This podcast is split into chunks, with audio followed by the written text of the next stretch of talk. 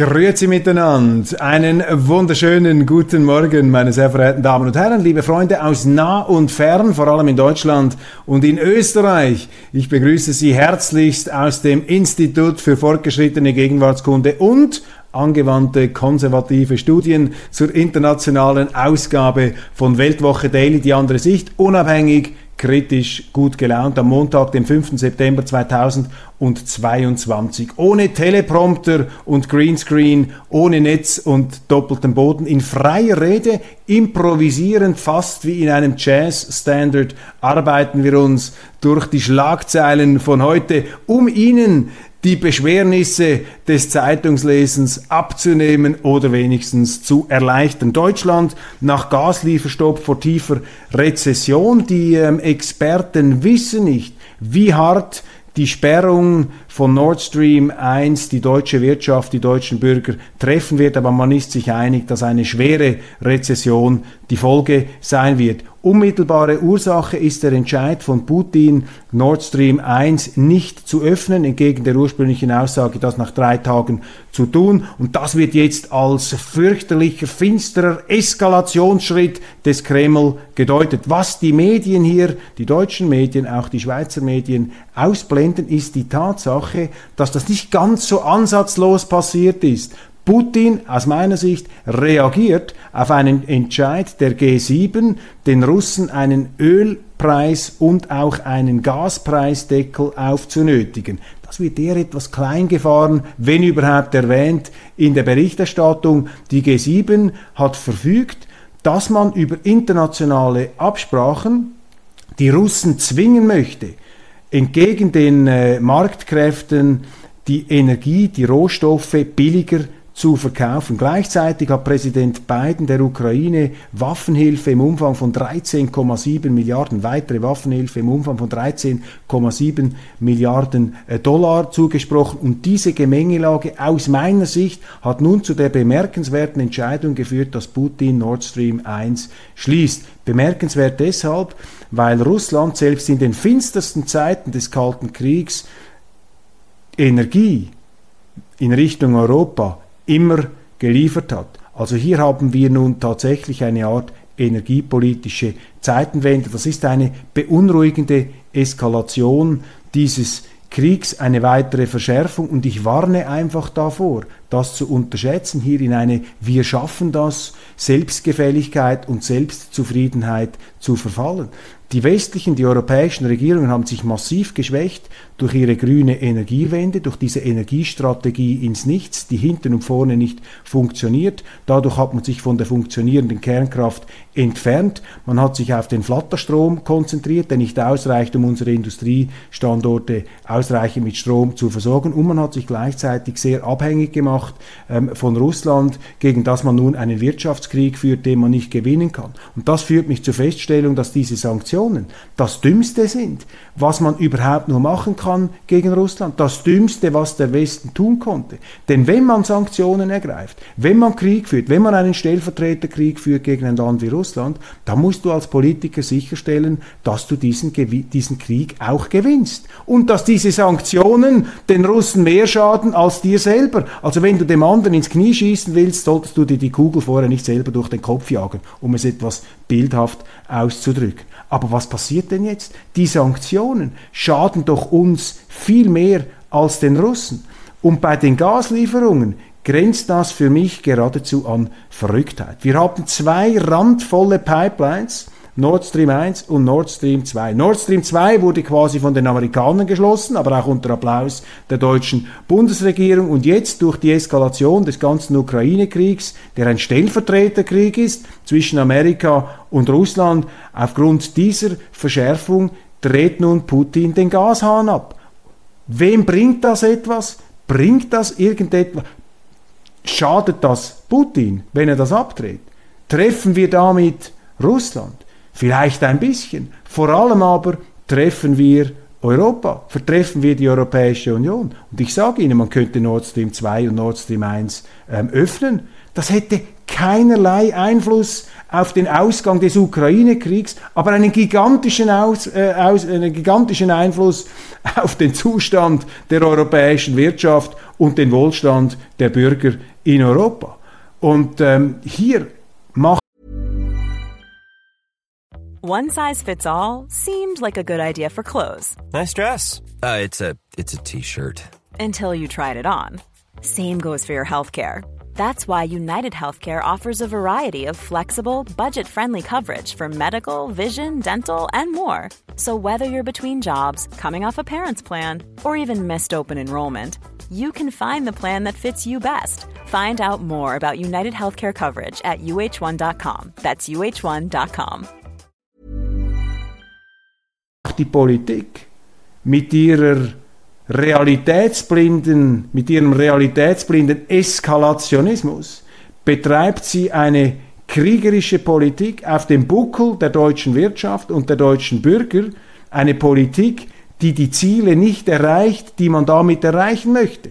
Und deshalb müsste man eigentlich davon Abstand nehmen. Aber die Amerikaner sind nicht viel intelligenter, die machen es genauso dumm. Die Amerikaner haben ja angeblich die große strategische Priorität, China als Weltfeind einzudämmen. Ich will jetzt das nicht ähm, kommentieren, ob das eine richtige oder eine falsche Strategie ist, aber wenn du gegen China in Stellung gehst, dann solltest du ja nicht alles unternehmen, um das größte Rohstofflager der Welt, Russland, in die Arme der Chinesen zu treiben. Das aber machen die Amerikaner. Und da kommt noch etwas hinzu. Die Sanktionen treffen ja nicht nur die Europäische Union, die Sanktionen treffen vor allem auch die dritte Welt, die am wenigsten dafür kann. Dort können sich die Leute dann diese explodierenden Nahrungsmittelpreise überhaupt nicht mehr leisten. Deshalb geht jetzt auch wieder die Flüchtlingsbewegung über Lampedusa los aus Afrika. Da kommt eine riesige Flüchtlingswelle auf uns zu. Man spricht bereits von Ausmaßen wie 2015. Das ist eine direkte Auswirkung dieser Sanktionspolitik. Was glauben Sie, was wird das auslösen in der dritten Welt?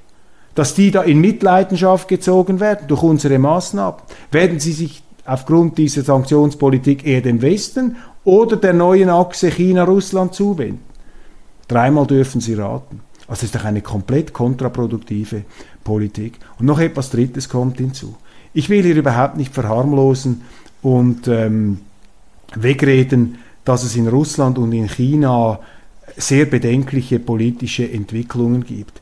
Dass dort die Demokratie, wie wir sie kennen und wie wir sie uns auf die Fahnen schreiben, dass diese Demokratie in dieser Form dort nicht vorkommt, dass es autokratische, zum Teil sogar diktatorische und despotische Tendenzen gibt. Das bleibt, das ist nicht ähm, wegzuleugnen, das schlägt keine Geiß weg, das ist offensichtlich. Gleichzeitig müssen wir aber feststellen, dass über die letzten 50, 60, 40, 30 Jahre, also über das letzte halbe Jahrhundert, ein Annäherungsprozess stattgefunden hat, vor allem in den letzten 30 Jahren. Sowohl Russland wie auch China haben sich systemisch dem Westen angenähert. China durch die Übernahme der Marktwirtschaft, klar, bei gleichzeitiger Machtkonsolidierung der Kommunisten. Xi Jinping dreht jetzt das Rad wieder etwas zurück und schwächt dadurch China und in Russland ganz ausgeprägt. Die Behauptung, dass das Russland von Putin in irgendeiner, in irgendeiner Art und Weise gleichzusetzen wäre, moralisch gleichzusetzen wäre mit der Sowjetunion Stalins. Das ist einfach eine, eine geschichtsblinde Verkennung der realen Verhältnisse. Auch Russland hat sich dem Westen angenähert. Es gibt Differenzen, es gibt Unterschiede, aber meine Beobachtung ist, dass wir im Moment im Westen diese geringfügiger gewordenen Differenzen zu absoluten kalte kriegsmäßigen Gegensätzen, ähm, Fundamentalwidersprüchen aufblasen und uns dadurch selber den Weg versperren, eine friedliche Koexistenz zu finden, auch über diesen Krieg hinweg. Und das ist tragisch. Und es ist auch tragisch, dass man sich im Westen jetzt in so einer Art moralischen Überheblichkeitspose bestätigt dass man zum Beispiel die Tatsache ausblendet, dass auch der Westen sehr viele Angriffskriege geführt hat, ohne dass dann die ganze Welt Sanktionen ergriffen hätte gegen den betreffenden Staat, zum Beispiel die Vereinigten Staaten von Amerika. Und ich glaube, man darf bei aller Verurteilung, die man diesem Krieg zu Recht angedeihen lässt, darf man sich nicht davon abbringen lassen, darauf hinzuwirken, mit China und Russland und den Vereinigten Staaten und Europa eine fruchtbare Zusammenarbeit zu finden. Davon sind wir im Moment meilenweit entfernt Umso wichtiger ist es, daran zu erinnern und hier nicht in populistischen, kriegerischen Schlagworten zu erstarren. 65 Milliarden Euro für drittes Paket. Die Bundesregierung hat ein Entlastungspaket beschlossen. Es ist ein bisschen Etikettenschwindel. Es ist nicht ein Entlastungspaket, es ist eigentlich ein Geldverteilungspaket. Entlastung ist gut. In Krisenzeiten, in Rezessionszeiten muss sich der Staat zurücknehmen, muss er auf Steuern und Abgaben verzichten, um die Unternehmen und die Bürger zu entlasten. Die Bundesregierung macht etwas anderes. Sie nimmt Geld, das ihr nicht gehört, Geld auch auf Kosten äh, künftiger Generationen und macht Geschenke, verteilt das, verteilt Geld. Das ist nicht Entlastung.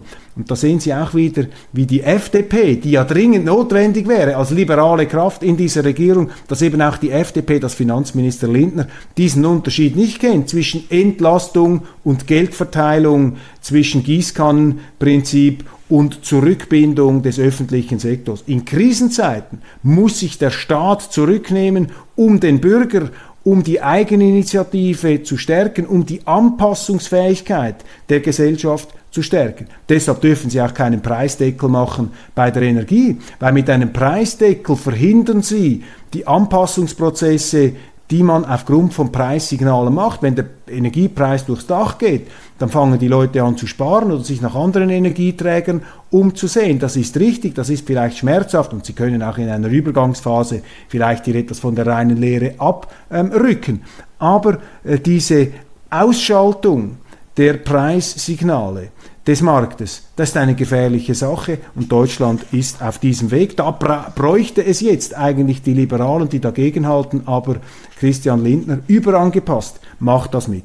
Der Punkt, an dem Verzweiflung in Wut umschlägt, ist eine Schlagzeile, die ich in der Welt mir herauskopiert habe, das finde ich interessant, dass eben diese Geldverteilungsmechanismen in Deutschland sind immer auch vor dem Hintergrund der eigenen Geschichte zu sehen. Das große Trauma der Deutschen, das sage ich als 25 Prozent Deutscher und als Beobachter aus der Schweiz, das große Trauma der Deutschen ist natürlich die Zeit zwischen den beiden Weltkriegen und dann natürlich auch der Zweite Weltkrieg. Aber diese Phase äh, nach dem Ersten Weltkrieg war eine Zeit der extremen sozialen Spannungen. Das war ein perfekter Sturm, das war ein Hexenkessel hier politischer Extremismen in Deutschland. Und äh, der Klassenkampf hat damals äh, verheerende, zerstörerische Ausmaße angenommen zwischen den Internationalsozialisten aus Moskau gesteuert und den Nationalsozialisten von Hitler. Ich betone das immer wieder, weil eben auch die Nationalsozialisten sich als Sozialisten bezeichnet haben, als Linke, allerdings als nationale Linke, als Kollektivisten, des äh, Nationalen, während die Internationalsozialisten, die eigentlichen Kommunisten, die Internationalkommunisten waren. Man muss über alle Unterschiede zwischen diesen beiden äh, Gruppen auch immer wieder die Gemeinsamkeiten sehen. Und dieser Klassenkampf hat dazu geführt, dass die deutsche Gesellschaft auseinandergebrochen ist, dass sie, in die, äh, dass sie einen Höllensturz erlebte in die Diktatur und in den Krieg. Und das ist der Grund, warum natürlich in der deutschen Politik die Geldverteilung leichter von der Hand geht als in der Schweiz, weil es in Deutschland in der Politik, aber ich glaube auch bei vielen Deutschen, wenn sie ganz ehrlich wären, wenn sie in den Spiegel schauen, immer noch diese Urangst gibt vor sich selber, vor dem deutschen Volk, dass es böse werden könnte, dass es extrem werden könnte. Ich beurteile das nicht, ich bewerte das nicht. Ähm, das ist, ähm, das ist die eigene historische Entwicklung. Aber was ich hier festhalte und was mich irritiert als Vierteldeutscher und als Sympathisant Deutschlands. Was mich irritiert ist, wie die Politik dieses Selbstmisstrauen der Deutschen immer wieder ausschlachtet, um die Demokratie letztlich in Misskredit zu bringen, beziehungsweise um die Wähler, um die Bürger zu verleumden und anzuschwärzen. Und da sind wir bei diesem Satz von Annalena Baerbock, egal was meine deutschen Wähler denken. Das ist der Gipfel, das ist der Inbegriff der Wählerverachtung. Das ist ein undemokratischer Satz und es ist ein erhellender Satz. Mein Kollege Julian Reichelt hat einen Tweet geschrieben, hat gesagt, egal was meine deutschen Wähler denken, dies sei die Essenz der grünen Politik. Hier muss ich ergänzen, das ist nicht nur die Essenz der grünen Politik. So denken auch viele Liberale, so denken auch viele CDUler, so denken viele SPler und sowieso so denken viele Linke. Die Hey, I'm Ryan Reynolds. At Mint Mobile, we like to do the opposite of what Big Wireless does. They charge you a lot, we charge you a little. So naturally, when they announced they'd be raising their prices due to inflation, we decided to deflate our prices due to not hating you. That's right. We're cutting the price of Mint Unlimited from $30 a month to just $15 a month. Give it a try at mintmobile.com slash switch. $45 upfront for three months plus taxes and fees. Promo for new customers for limited time. Unlimited more than 40 gigabytes per month. Slows. Full terms at mintmobile.com. Quality sleep is essential. That's why the Sleep Number Smart Bed is designed for your ever-evolving sleep needs. Need a bed that's firmer or softer on either side? Helps you sleep at a comfortable temperature? Sleep Number Smart Beds let you individualize your comfort so you sleep better together. JD Power ranks Sleep Number number 1 in customer satisfaction with mattresses purchased in-store. And now, save 50% on the Sleep Number limited edition Smart Bed for a limited time. For JD Power 2023 award information, visit jdpower.com/awards. Only at a Sleep Number store or sleepnumber.com. einzigen, die mit der Forderung nach mehr direkter Demokratie in die deutsche politische Arena treten. Das ist die AfD. Und der AfD wird im Grunde jede demokratische Gesinnung durch den deutschen Mainstream abgesprochen. Also ausgerechnet die Partei, die mehr direkte Demokratie fordert, die sich gegen diese Wählerverachtung stellt, die wird von den deutschen Medien und von der deutschen Mainstream-Politik als undemokratisch verleumdet. Also Sie sehen, das ist eine komplexe ähm, Gemengelage hier, aber der entscheidende Punkt ist einfach, lassen Sie nicht diesen Missbrauch der Geschichte zu durch die Politik der zum Ausdruck kommt in diesen wählerverachtenden Aussagen von Annalena Baerbock, die im Grunde damit bekundet, dass ihr die Ukraine näher steht als Deutschland. Das ist eine Ungeheuerlichkeit. Aber es ist eben eine Ungeheuerlichkeit, die weiter verbreitet ist in Deutschland als nur bei den Grünen. Bei den Linken und bei den Grünen ist das natürlich am stärksten der Fall, weil sich diese Parteien sowieso im Besitz der alleinselig machenden ähm, Wahrheiten äh, wähnen. Trumps durchgeknallte Kandidaten. Auch eine Schlagzeile, die mir aufgefallen ist am Wochenende. Das ist die genau gleiche Wählerverachtung und Demokratieverachtung, hier einfach journalistisch vorexerziert durch die Neue Zürcher Zeitung. Trumps durchgeknallte Kandidaten. Das haben wir auch gelesen über Trump. Trump ist durchgeknallt. Ähm, die, die ihn wählen, sind damit natürlich auch durchgeknallt. Das ist eine Beleidigung von 70 Millionen Amerikanern, die, ob es einem nun passt oder nicht, Trump gewählt haben. Und anstatt sich da leichtfertig die Schuhe abzuputzen, sollte man sich vielleicht mal die, Mühe, die Mühe nehmen, um herauszufinden, warum, warum denn diese Amerikaner, 70 Millionen, Trump gewählt haben. Das ist der entscheidende Punkt. Sie sehen also, Baerbock ist überall, die steckt auch in vielen Journalistenhirnen drin. Die Amerikaner, der, äh, die Amerikaner verabschieden eine Milliarde an Waffenverkäufen nach Taiwan. Eine Meldung des Wall Street Journal zeigt Ihnen, dass einfach die kriegerische Stimmung auf der Erde zunimmt. Die Konfrontation zwischen Ost und West verschärft sich.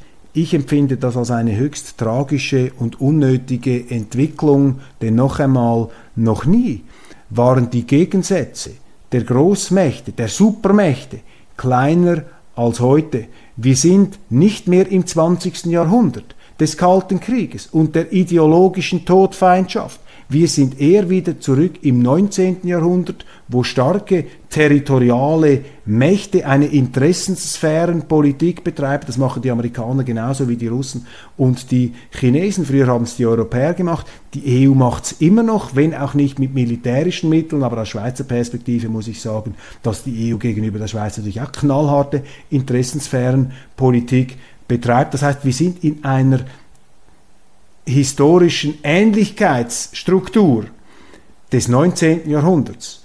Und damals galt das äh, Gesetz des Gleichgewichts der Mächte. Man akzeptierte auch, dass eben Interessensphären, dass Interessensphären vorliegen und hat sich nicht angemaßt, den anderen äh, einfach zum Bösen zu erklären. Das ist die gefährliche, äh, das gefährliche falsche Denken. Das ist eine, das sind die Nachwehen, die politischen Nachwehen des 20.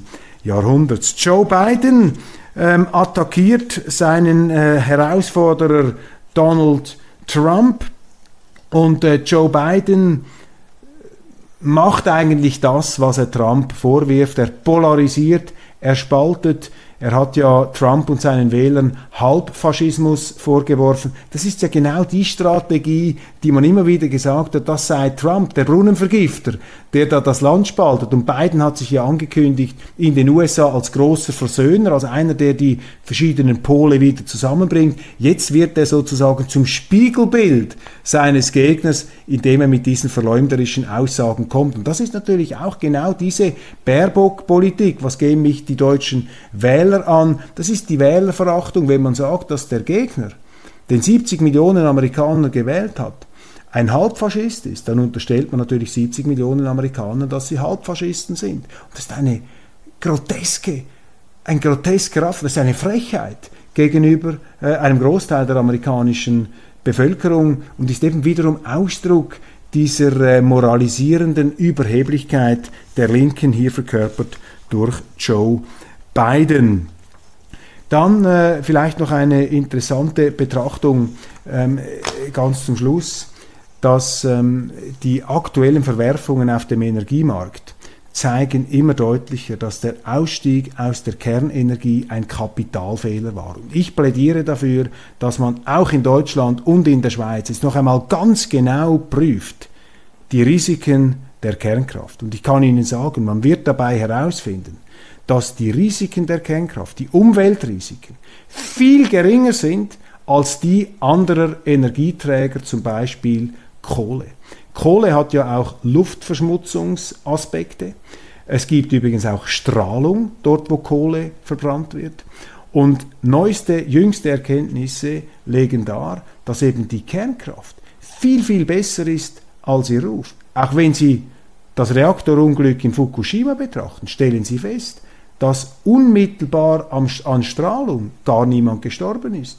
Die Toten sind aufgrund der Tsunami-Katastrophe passiert. Bedauerlich. Aber wir dürfen daraus nicht die falschen Schlüsse ziehen. Jetzt hat aber gleichzeitig eine derartige Verleumdungskampagne stattgefunden der Kernenergie, dass möglicherweise die Zeitdauer, bis man sich hier in der Europäischen Union und auch in der Schweiz wieder mit dieser Technologie anfreunden kann, dass diese Zeitdauer zu lang ist. Aber ich glaube, wir müssen schleunigst weg von solchen ideologischen Betrachtungen zu einer Betrachtung der Wirklichkeit, auch und gerade in der Energiepolitik. Die neuen rechten Sozialdemokraten, auch das noch eine interessante Entwicklung in Schweden aufgrund der massiven Bandenkriminalität, migrationsgetrieben, haben sich die Sozialdemokraten jetzt ähnlich wie in Dänemark ähm, zu Migrationskritik durchgerungen.